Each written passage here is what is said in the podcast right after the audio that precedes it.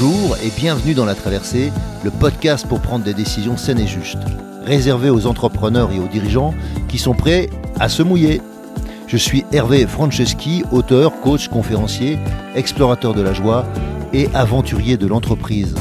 Deux fois par mois, nous allons explorer ensemble, au travers de comptes initiatiques et avec mes invités, comment traverser vos difficultés, vos incertitudes, vos moments de solitude et aussi vos réussites vos euphories. Mes invités, des sportifs de niveau, des start à succès, des artistes reconnus, des dirigeants de grands groupes ou des personnes qui ont un parcours hors norme. À travers nos aventures, nous allons vous donner de l'énergie pour faire vos traversées.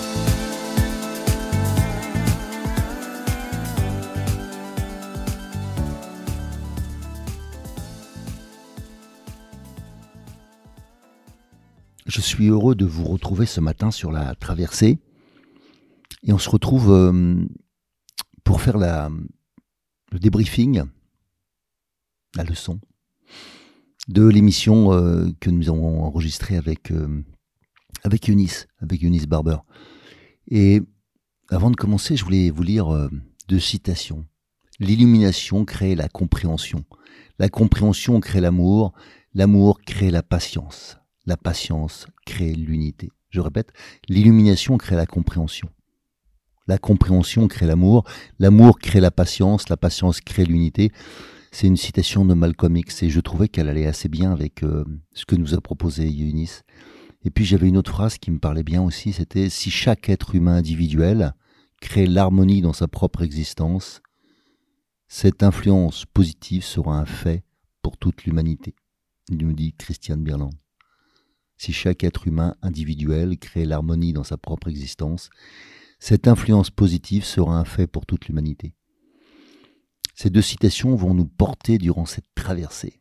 Alors dans cet épisode, je vais vous parler de notre capacité à oser être soi-même, à trouver son style, comme nous le proposait Yunis, pas seulement en tant qu'athlète de haut niveau, bien sûr, euh, mais aussi comme professionnel, euh, comme parent, comme euh, peu importe le projet qu'on a apporté dans la vie, ou les projets et puis de comment progresser en intelligence situationnelle ou oser expérimenter euh, comment on s'accompagne du feedback. De la notion de loopback justement pour aller euh, faire un point un peu plus, euh, fort sur ce comment fonctionne la nature. Le, feedback n'est qu'une représentation possible de, ce que la nature nous enseigne. De savoir s'entourer pour être bien conseillé et coaché, eh bien on peut parler aussi de la constitution d'une Dream Team, on en avait déjà parlé et de la patience comme vertu pour savoir vivre le temps long, accompagné de l'acceptation. Pourquoi accepter, comment ça marche, et de la détermination comme vecteur de réussite. Et puis évidemment, je finirai par un, par un conte. Alors tout de suite, euh, commençons dans le vif du sujet. Comment on augmente notre capacité à, oser être soi-même? On parle beaucoup d'authenticité, euh, voire de naturel, et beaucoup de choses qu'on fait ne sont pas naturelles.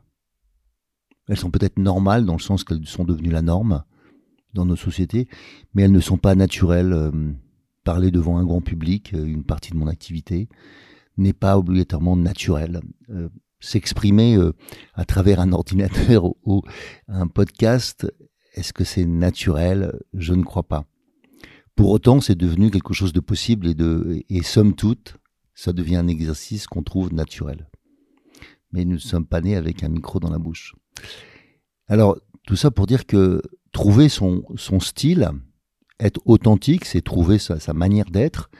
Euh, qu'est-ce qui fonctionne avec moi? Comment je fonctionne naturellement? Et souvent, c'est euh, difficile euh, dans la famille de trouver son style parce que le système ambiant, peu importe, les parents, l'éducation nationale, les gens qui sont autour de vous ne vous aident pas à trouver votre style. Je n'ai pas dit que ce n'est pas possible dans certaines familles, bien évidemment que c'est possible. Mais c'est pas toujours possible et c'est pas toujours simple. Parce que euh, on veut trouver euh, le moyen d'être accepté par les autres et donc euh, il y a un mix entre vouloir être différent, se différencier et en même temps être accepté, c'est-à-dire ne pas faire de vagues et être dans la norme. Soit on peut faire des choses par opposition, je me rappelle avoir fait euh, des choix dans ma vie, des fois par opposition, pour ne pas faire comme les autres. mais en même temps, j'ai aussi fait des choix pour être avec les autres, parce que j'avais besoin d'être aimé ou d'être reconnu par le groupe auquel j'appartenais. Et donc, quelles que soient les situations dans lesquelles nous, sommes, être euh, un, professionnel de haut niveau, un athlète de haut niveau, c'est aussi se donner la, possibilité de faire des choix qui, qui nous permettent de trouver notre style, et ce style peut être différent des autres. Ce style peut être très marqué, ou pas. Mais je me rappelle avoir rencontré quand même beaucoup d'athlètes de haut niveau dans ma vie, et euh, certains avaient des qualités que, que je n'avais pas. D'autres avaient les mêmes qualités que moi, mais les avaient plus travaillées. Donc qu'est-ce qui fait qu'à un moment donné, on devient un plus grand champion? Eh bien, c'est aussi du caractère. C'est aussi une affirmation de soi. Et, euh, et souvent, on ne l'est pas parce qu'on n'a pas affirmé davantage ce soi qui nous sommes. Et puis en même temps, on peut aussi devenir très bon en étant simplement pas, pas tout à fait à sa place, paradoxalement, mais parce qu'on a des aptitudes ou des qualités pour y arriver. L'idéal, c'est de trouver son style et de pouvoir, euh, dans son style, continuer à fonctionner et à performer. Et donc, à quel moment dans la vie j'ose m'affirmer? On pourrait parler d'assertivité, c'est-à-dire oser dire, oser faire, oser être. Mais on peut aussi parler d'affirmation de soi, c'est-à-dire euh, accepter de ne pas être reconnu pour ce qu'on fait tout de suite. Accepter de ne pas être euh, reconnu comme euh, performant tout de suite. Et donc tout ça, c'est des moyens pour apprendre à, s'affirmer dans les situations, de trouver son propre modèle. Et donc il y a, une, intelligence dont, dont nous parle, c'est une intelligence situationnelle, c'est de prendre conscience que par moment, eh bien, je vais expérimenter quelque chose qui ne se fait pas. Si je veux faire, si je veux arriver à faire quelque chose qui n'a pas encore été fait, il faut que j'ose expérimenter.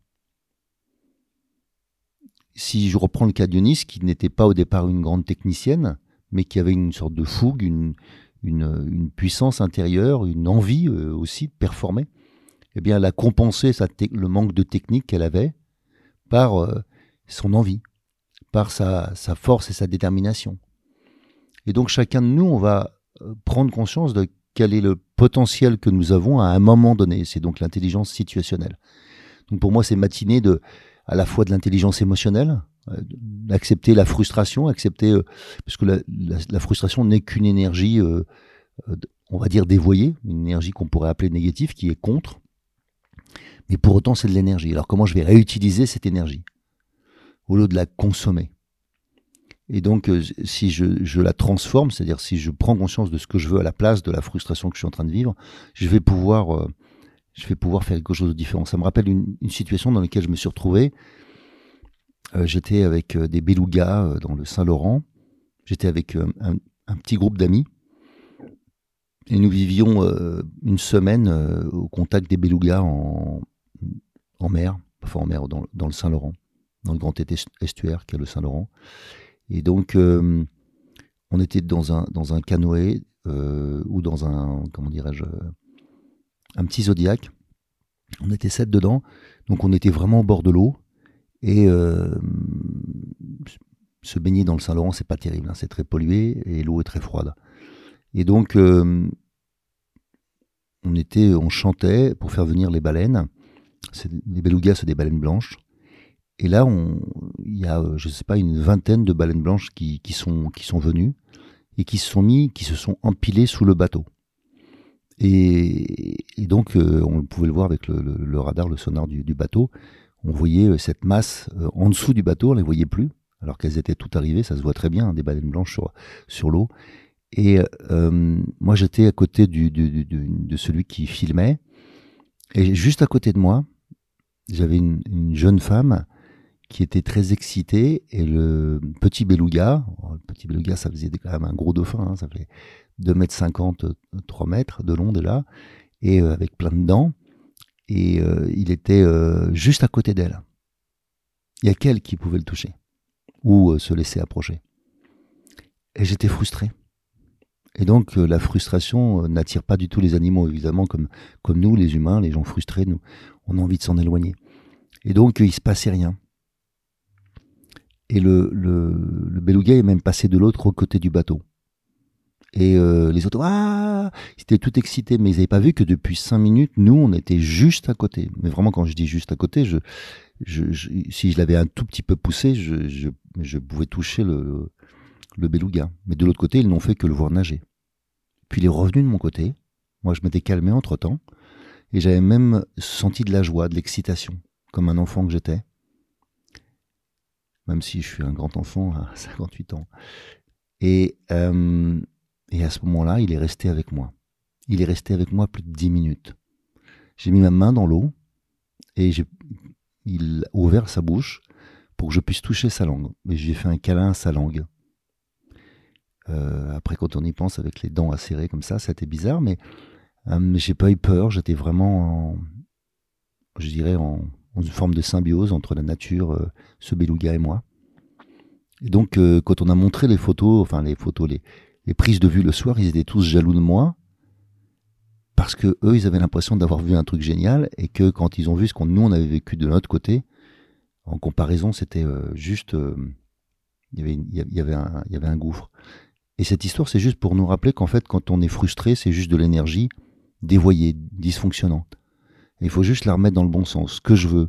Et ce que je veux, c'est ça va procurer de la joie, du désir, de l'envie et de la détermination. Et donc souvent, on, reste dans l'énergie négative, dans l'énergie contraire. Par négatif, j'entends qu'il ne va pas vers l'objectif. Il n'y a pas de jugement à porter. Mais est-ce que c'est ce que je veux ou est-ce que c'est ce que je ne veux pas? Et donc, euh, ce beluga m'a réappris et j'ai pu le vérifier en faisant ce même exercice avec des dauphins d'autres baleines et à chaque fois ils répondent à la joie pas à la frustration et donc dans la vie aussi quand on ose être dans son style quand on ose être dans son mode de fonctionnement naturel et, euh, et qu'on ose euh, vraiment être le plus simple possible le plus je dirais le plus innocent comme l'enfant eh bien, euh, il y a des rencontres absolument extraordinaires. J'en ai vécu un certain nombre d'autres avec les, éléphants, avec d'autres animaux aussi. Alors pour moi, c'est vraiment l'enseignement que, que Yunis nous redonne.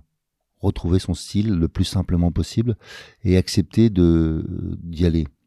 Quand je fais travailler de la prise de parole en public, souvent, je dis euh, aggrave ton cas, fais davantage ce que tu es. Et puis après, je pourrais toujours te dire, allez, t'en fais un peu trop. Mais souvent, souvent, on n'en fait pas assez on n'ose pas assez être soi-même. Voilà, c'était le premier point que je voulais aborder avec vous. Et puis, euh, en même temps, on parle d'intelligence situationnelle. Comment on ose euh, expérimenter? Comment on ose expérimenter de nouvelles situations? À quel moment on prend des risques de l'aventure? À quel moment on ose expérimenter des choses que nous ne savons pas? Que c'est pas pour ça que d'autres l'ont pas expérimenté, ça n'a rien à voir avec le fait de, faire quelque chose que personne n'a fait, mais ça peut être aussi ça. Ça peut être simplement euh, expérimenter quelque chose que je n'ai encore jamais fait. Donc je, je, vous incite à oser expérimenter un petit peu tous les jours, on va dire allez 5% de votre temps, des choses que vous ne faites pas habituellement. Pour voir ce que ça nous permet de, de créer en nous. Et ça crée de, l'adaptation, de l'adaptabilité, de l'agilité mentale, de l'agilité physique. Voilà. Et je me suis aperçu à quel point c'était intéressant de mettre ça un peu dans notre vie en permanence. Sans prendre des risques absolument dingues, mais continuer à prendre des petits risques, de redécouvrir des choses toujours nouvelles. Et, et pour ça, ça doit s'accompagner de, de, cette fabuleuse idée qu'est le feedback. Donc pour moi, nourrir en retour, c'est-à-dire à quel moment j'ose être nourri par euh, le retour des autres. Et donc pour ça, il faut que ce feedback soit euh, construit, il faut trouver des gens qui sont capables de faire du feedback. Tout le monde, euh, peut-être beaucoup de personnes veulent le faire, mais peu de gens osent le faire. Donc à quel moment j'ose vraiment expérimenter un feedback positif? C'est-à-dire à quel moment je vais prendre conscience de ce que je fais bien? Et puis, si jamais il y a des points d'amélioration, on travaillera les points d'amélioration, mais on s'occupe pas de critique, de jugement, d'avis. C'est quelque chose de construit, un feedback, c'est précis. C'est des, faits que j'ai pu des choses que j'ai pu effectuer, des faits, euh, des données précises qui me permettront de progresser. Et si ça ne me nourrit pas parce que, par exemple, celui qui l'exprime parle dans un jargon que je ne comprends pas ou avec des mots qui ne revêtent pas exactement le même sens pour moi, eh bien, ça ne fonctionne pas. Il faut vérifier que le feedback me nourrit Et donc, c'est à moi de dire, moi, je comprends. Et ça, je, vais essayer, je vais pouvoir le refaire. Si, et tout de suite, si ça n'a pas fonctionné, je retourne voir la personne en disant, ça marche pas ton truc, je n'ai pas arrivé à le faire. Et donc, pour que je puisse progresser, qu'est-ce qui m'a manqué dans le feedback de la personne pour que je puisse apprendre? Parce que pour moi, le feedback est le vecteur numéro un de l'apprentissage. La modélisation et le feedback sont les deux systèmes les plus puissants. La modélisation, c'est comme ça que nous avons appris à marcher et à, et à parler. Et euh, les plus grands apprentissages de l'enfant sont par le processus de la modélisation. Et le sportif en permanence modélise sur les autres. Et donc il est intéressant d'avoir des mentors, des référents, pas obligatoirement pour les copier, mais pour s'inspirer.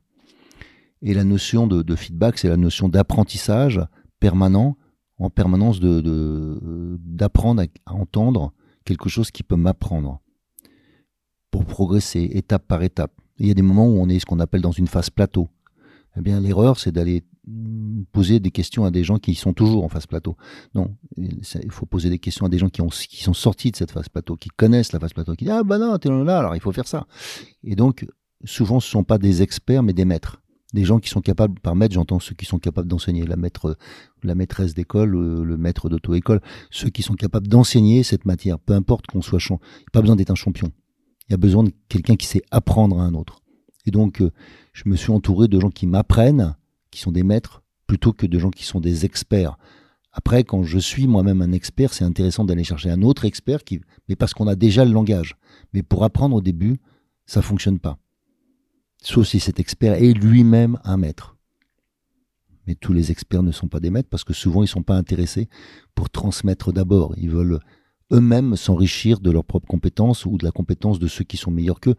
Et s'il n'y a pas de meilleurs qu'eux, ils n'ont pas toujours envie de transmettre ou la patience pour le faire. La troisième notion que je voulais parler, c'était la notion de loop back. La notion de loop back, c'est, c'est dans la nature, à quel moment en fait la nature apprend, et il y a une sorte de, loop, hein, donc de boucle, de rétroaction, qui permet à la nature de progresser, d'évoluer. Et en fait, euh, on devrait tous fonctionner comme ça. À quel moment, en fait, ce que la vie m'enseigne, on pourrait dire au-delà de la nature, ce que la vie m'enseigne, me permet de progresser. Donc si on ne prend pas les leçons, difficile de progresser.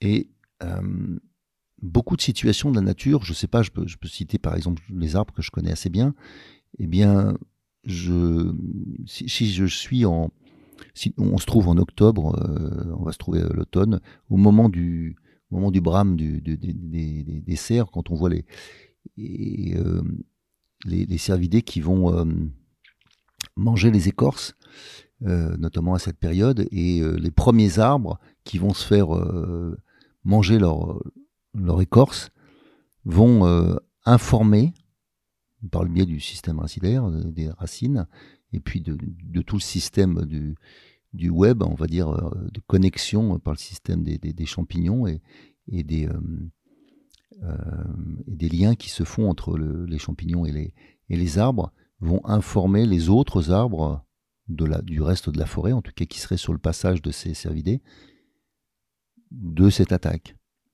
Et en conséquence, ils vont produire davantage de tanins et les, arbres seront immangeables, entre guillemets, c'est-à-dire qu'ils vont produire une odeur, une acidité, un tanin qui, ne, qui, qui, sera immangeable pour les, pour les cervidés. En conséquence, c'est une manière de se protéger. Donc il y a toujours un, processus d'apprentissage et euh, ça va prendre un certain temps, mais, mais après il y a un décalage, comme un niveau de conscience qui a évolué.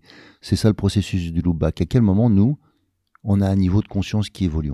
À quel moment on apprend de l'expérience des autres, pas seulement de notre propre expérience. Et, en cela, je pense que beaucoup d'espèces sur la planète ont quelque chose à nous apprendre. Il semble que par moments on a une grande capacité de conscience et en même temps on a une faible conscience collective. Il faut passer des caps et qui semblent assez longs. Je dirais que si on regarde les, tout ce qui se passe depuis, depuis un certain nombre d'années, il y a des progressions, mais on voit que c'est quand même très lent. la conscience de, la nature est lente. Enfin, de, notre, nous, notre conscience vis-à-vis de la nature, notre conscience vis-à-vis de, des dégâts que nous causons à cette planète, des dégâts que nous causons à l'humanité, tout simplement. Euh, que ce soit, euh, quelles que soient les minorités, enfin, toutes celles qui, tous ceux ou celles qui sont euh, opprimés. la conscience de. Il faut se rappeler qu'il y a moins de 100 ans, l'enfant n'était pas une personne en réalité, plutôt un, objet ou un moyen d'assouvir un, certain nombre de, choses pour ses parents, gagner de l'argent, je ne sais quoi. donc, euh, chacun de nous euh, a, pu voir une évolution, mais je trouve que c'est assez lent. Et c'est intéressant de voir que la nature le fait plus rapidement que nous, alors qu'on pense être plus intelligent. Et je pense que cette intelligence situationnelle, cette intelligence qui vient du niveau de conscience, on aurait, je pense, intérêt à prendre conscience de, l'exemple de la nature face à nous. Elle comprend vite. Elle s'adapte vite, semble-t-il plus vite que nous. Alors, euh, dans le même ordre, je trouvais que c'était intéressant qu'elle nous propose d'être bien conseillé, d'être bien coaché. Comment en fait on est capable, à un moment ou à un autre, de bien s'entourer? À quel moment on constitue autour de nous une équipe de réussite? À quel moment on constitue une équipe de conseillers, de coachs afin de progresser avec une idée précise de là où on veut, de ce que l'on veut atteindre, peu importe que ce soit dans un objectif rapide à, court terme ou bien dans un objectif à long terme? Ça peut être de, vouloir progresser sur soi. Je, pense, hein, c'est en tout cas une partie des raisons pour lesquelles je fais ce podcast, que la limite d'une équipe, c'est la limite de son capitaine, ou de son entraîneur, ou de son dirigeant. Comme la limite d'une entreprise, c'est souvent la limite du dirigeant. Et la limite d'une famille, c'est aussi ses parents. Et donc, euh, souvent, c'est ceux qui sont euh, dans le système et qui ont plus de pouvoir dans le système, ont le plus de pouvoir pour faire évoluer le système. Et ça ne veut pas dire que les autres n'ont pas de responsabilité, bien évidemment, puisque les enfants influencent les parents fortement. Euh, mais les joueurs influencent les, entraîneurs et les capitaines, sachant que les capitaines font partie des joueurs aussi. Mais je dirais que c'est important de se rappeler que pour des raisons diverses et variées, les gens vont pas oser vous dépasser si vous êtes le, leader ou la leader. Ne vont pas oser, euh, alors peu importe, soit parce que vous ne permettez pas qu'on le fasse, soit parce qu'ils vous respectent trop, soit parce qu'ils n'ont même pas l'idée qu'ils pourraient vous dépasser ou faire mieux. Et donc c'est tout ce processus-là qui est intéressant, c'est d'aller oser se développer pour permettre le développement des autres. Et plus vous vous développez, plus vous osez euh, développer les autres ou accepter que les autres vous dépassent pour eux-mêmes euh, produire quelque chose d'avantage pour eux ou pour le groupe, pour le collectif. Je pense que les actions au service du collectif sont toujours plus puissantes. À quel moment on va oser prendre conscience que une bonne partie des actions qu'on fait ne servent essentiellement que la personne qui l'a fait, au lieu de servir le groupe, le collectif. On est dans une société qui a surindividualisé euh, les résultats et qui perd de vue que hum, si ça, se fait au détriment du collectif, ça ne peut pas être positif. L'humanité ne peut pas gagner si, chaque individu euh, pense qu'il doit gagner lui d'abord. Alors qu'on doit gagner dans le processus, dans le collectif.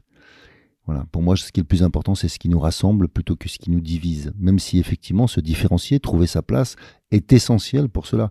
Chaque élément est à sa place ou cherche à l'être en tout cas. Et donc l'intérêt d'être conseillé ou coaché euh, me paraît assez évidente. c'est toujours une opportunité pour moi que de re-rencontrer un autre regard, un autre avis, un autre, une autre manière de faire, donc soit à travers du feedback, soit à travers le mot conseil me paraît moins pertinent parce que souvent le conseiller euh, Qu'est-ce qu'il sait exactement de moi? Est-ce qu'il est vraiment capable de se mettre dans mes, dans mes chaussures pour, pour me répondre comme je pourrais le faire, comme euh, comprendre quel est mon mode de fonctionnement? Donc il faut beaucoup d'empathie. Et ce ne sont pas juste des conseils euh, techniques. Parfois ça peut l'être. Parfois ça l'est pas. Il faut quelque chose de plus que ça. Le coaching peut être aussi un bon moyen pour me faire accoucher, donc la maïotique, le processus de la maïotique, me faire accoucher de, ce qui est en moi et que je n'ai pas conscience qui est en moi. Et qui peut prendre un certain temps, comme tout accouchement, on va dire. Donc oser constituer l'équipe de réussite parce que je me suis perçu à quel point aujourd'hui les, athlètes sont beaucoup plus euh, entourés, Pas tous, mais dans la grande majorité, en tout cas, les athlètes de haut niveau sont plus entourés. Et pas tant que ça les dirigeants, pas tant que ça les, familles. Évidemment que éduquer des enfants est, un, processus euh, où on aimerait avoir des fois le mode d'emploi. Et au fond, euh, on n'est pas si conseillé que ça. Donc je, pour moi, c'est une opportunité de me rappeler que allons chercher euh, de l'expérience des autres, allons écouter, puis faisons nos propres expériences en ayant développé ce, système de loopback dont je parlais tout à l'heure, qui me permet d'apprendre, de, d'apprendre, d'apprendre et d'apprendre. Voilà. En tout cas, c'est la vie est, un, est, une opportunité pour apprendre. Voilà ce que j'ai pu entendre de la période de Eunice. Et j'ai aussi bien aimé le fait qu'elle nous parlait de la patience. La patience comme vertu pour savoir vivre, pour moi, le temps long, pour m'accommoder, pour m'accompagner. Je, je, rajouterais aussi euh, l'acceptation, et c'est pour ça que des fois il faut de la patience pour arriver à accepter. Par accepter, j'entends pas être d'accord. En français, on fait souvent l'erreur de confondre accepter et être d'accord. Accepter, c'est euh, ici il pleut. Si je n'accepte pas qu'il pleut, je vais sûrement mouiller. Accepter, c'est me donner la possibilité de gérer ce qui va se passer. Accepter, c'est c'est juste dire voilà, il pleut, même si je n'ai pas envie qu'il pleuve, même je regrette qu'il pleuve parce que j'avais prévu de faire une soirée barbecue avec des amis ou je ne sais quoi. Eh bien, je vais pouvoir donc gérer cette situation en prenant un barnum, en faisant quelque chose à l'intérieur, en trouvant un nouvel endroit, en adaptant, en changeant la date, je sais quoi. Mais si je n'accepte pas, ce que je suis sûr, c'est que je vais râler, être frustré, une fois de plus les énergies contraires et pas obtenir ce que je veux. Donc l'acceptation euh, fait partie du processus de la réussite. Même si des fois, le fait qu'on n'accepte pas nous redonne de l'énergie à partir du moment où j'accepte de bouger autrement. Sinon, je ne crée que de l'énergie négative. Et c'est là que la patience est, essentielle. On est dans un monde qui est impatient en permanence. Je le vois, il y a beaucoup de râles, particulièrement en France, qui viennent de l'impatience. Et cette impatience vient de nos propres peurs, de ne pas pouvoir vivre tout ce qu'on voudrait vivre. Mais en même temps, on vit dans une société qui ne fait que, que, que, de proposer du, brillant partout, nous incitant à tout acheter, à tout avoir. Alors que ça, ça n'a jamais amené euh, de, du bonheur, même voire de la réussite, parce qu'on on s'éparpille. Donc euh, il faut rester déterminé, focalisé, pour moi, ça, c'est des, des, qualités essentielles que j'ai pu voir à, l'œuvre avec Eunice, que je connais depuis un certain temps maintenant. Voilà, déterminé. Oser être déterminé pour atteindre un objectif qui, qui va être essentiel. Alors, je voulais vous proposer, en fait, euh, un, conte qui s'appelle Le maître de karaté et son apprenti. Alors c'est l'histoire d'un enfant qui, depuis sa plus tendre enfance, ne rêve que d'une seule chose, être karatéka. Faut que je vous dise que son frère, il a 12 ans, et lui, il va à l'école du maître. Lui, euh, il progresse et, il fait des katas à la maison. Mais cet enfant-là, celui qui n'y va pas, lui, il a 5 ans. Mais il regarde son frère avec envie. Il a envie de faire le même parcours, le même travail que son frère. Et il le suit tous les jours à son entraînement. Il se met à la fenêtre de la salle et il regarde tous les exercices que pratiquent les élèves. Mais lui, il ne peut pas entrer. Il n'a pas l'âge. Mais il regarde tout et, il essaye de tout répéter ensuite. Quand il a enfin 7 ans, il sait qu'il va pouvoir être accepté. Alors il va voir le maître. Il peut plus attendre. Ça fait déjà deux ans qu'il est là à tous les entraînements. Alors il se dirige droit vers le maître et il lui dit Maître, maître, je voudrais commencer, je voudrais commencer, je veux être karatéka, je veux être comme vous. Et il lui rajoute Je suis prêt. Et il commence déjà quelques enchaînements pour montrer ce qu'il sait déjà faire. Bien évidemment, le maître l'avait déjà repéré depuis le temps.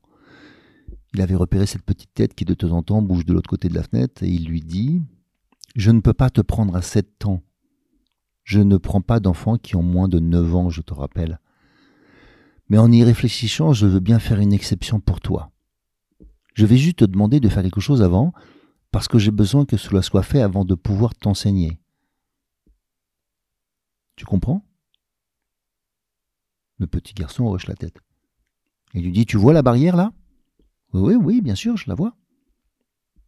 Ah bien, ce que je te demande, ce que je te demande, c'est de remettre en place l'ensemble des lattes de bois. Tu vois, il va avec lui au bord de la palissade. Celles qui sont pas droites, je voudrais que tu les remettes droites. Celles dans lesquelles il manque des clous, je voudrais que tu les remettes. Peux-tu remettre ces planches le plus correctement possible? Et l'enfant lui dit Bien sûr. Le maître va alors lui chercher un marteau et des clous. Et l'enfant s'y met. Mais en fait, l'enfant se précipite. L'enfant tape fort. Et en moins d'une demi-journée, il a refait la clôture. Et avant que la journée ne se finisse, il revient voir le maître et lui dit C'est bon. J'ai fait. Je, peux commencer alors? Je, peux commencer? L'entraînement n'est pas fini, alors je voudrais y aller. Le maître ne bouge pas. Et le maître lui répond Est-ce que tu veux bien que je vienne inspecter ce que tu as fait? Oui, bien sûr, bien sûr, vous allez voir, maître, c'est bien fait. Et tous les deux se dirigent vers la clôture. Plus le maître avance et plus il regarde la clôture, il ferme les yeux tellement il est pris d'effroi devant le massacre qui a eu lieu.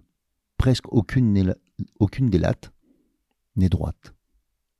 La majorité des clous sont même pas bien enfoncés correctement, ils sont tordus. Vu de loin, ce n'était pas beau, mais de près, c'est carrément affreux. Alors il lui dit, ce n'est pas du tout ce que je t'ai demandé.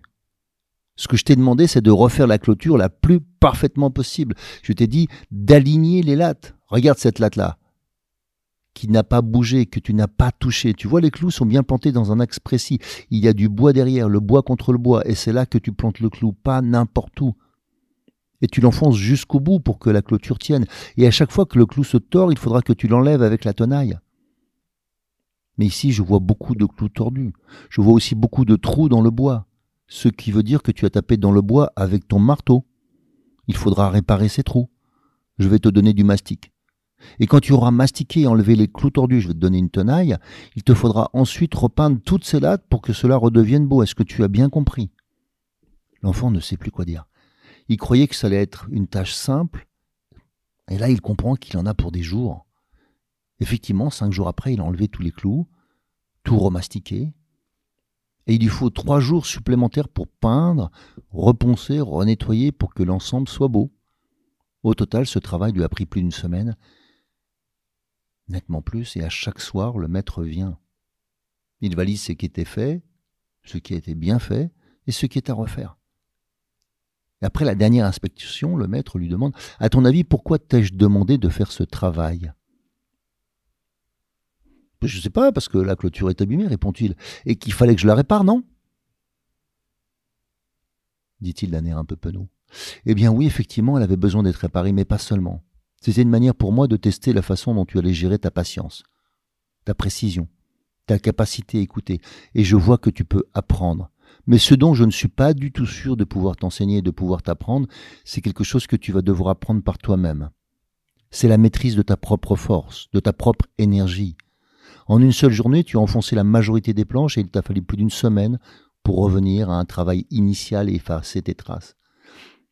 Autrement dit, pour chaque coup que tu vas porter maladroitement sur quelqu'un, seras-tu capable d'en effacer les traces? Les cicatrices du corps ne se referment pas aussi facilement que celles laissées sur le bois. Comment vas-tu te comporter dans la société si tu ne sais pas manœuvrer ton corps précisément? Si tu ne sais pas maîtriser tes impulsions et tes intentions? Que va-t-il se passer? Et vous? Vous, chers auditeurs, savez-vous faire cela? À bon entendeur, salut. Si vous aussi vous vivez une traversée et souhaitez être soutenu pour arriver à bon port, alors embarquons ensemble. Je vous invite à postuler à mon programme d'Ultimate Coaching, un accompagnement personnalisé de haut niveau sur mon site hervéfranceschi.fr slash ultimate coaching. Ce programme s'adresse aux dirigeants et aux entrepreneurs désireux de se dépasser avec fluidité et simplicité. Par exemple, pour se préparer mentalement comme un sportif de haut niveau, ou bien pour être plus présent à soi et à son corps, ou encore pour développer performance, inclusion et bien-être dans votre entreprise. Et enfin, enfin, exploser les plafonds de verre qui vous empêchent d'atteindre votre potentiel. Et bien sûr, si vous aimez ce podcast, favorisez sa diffusion en lui donnant 5 étoiles, j'ai bien dit 5 étoiles, sur Apple Podcast ou votre plateforme de podcast préférée. Et surtout, surtout, abonnez-vous pour ne manquer aucun épisode. Dans cette traversée, sortez vos cirés, ça va rincer.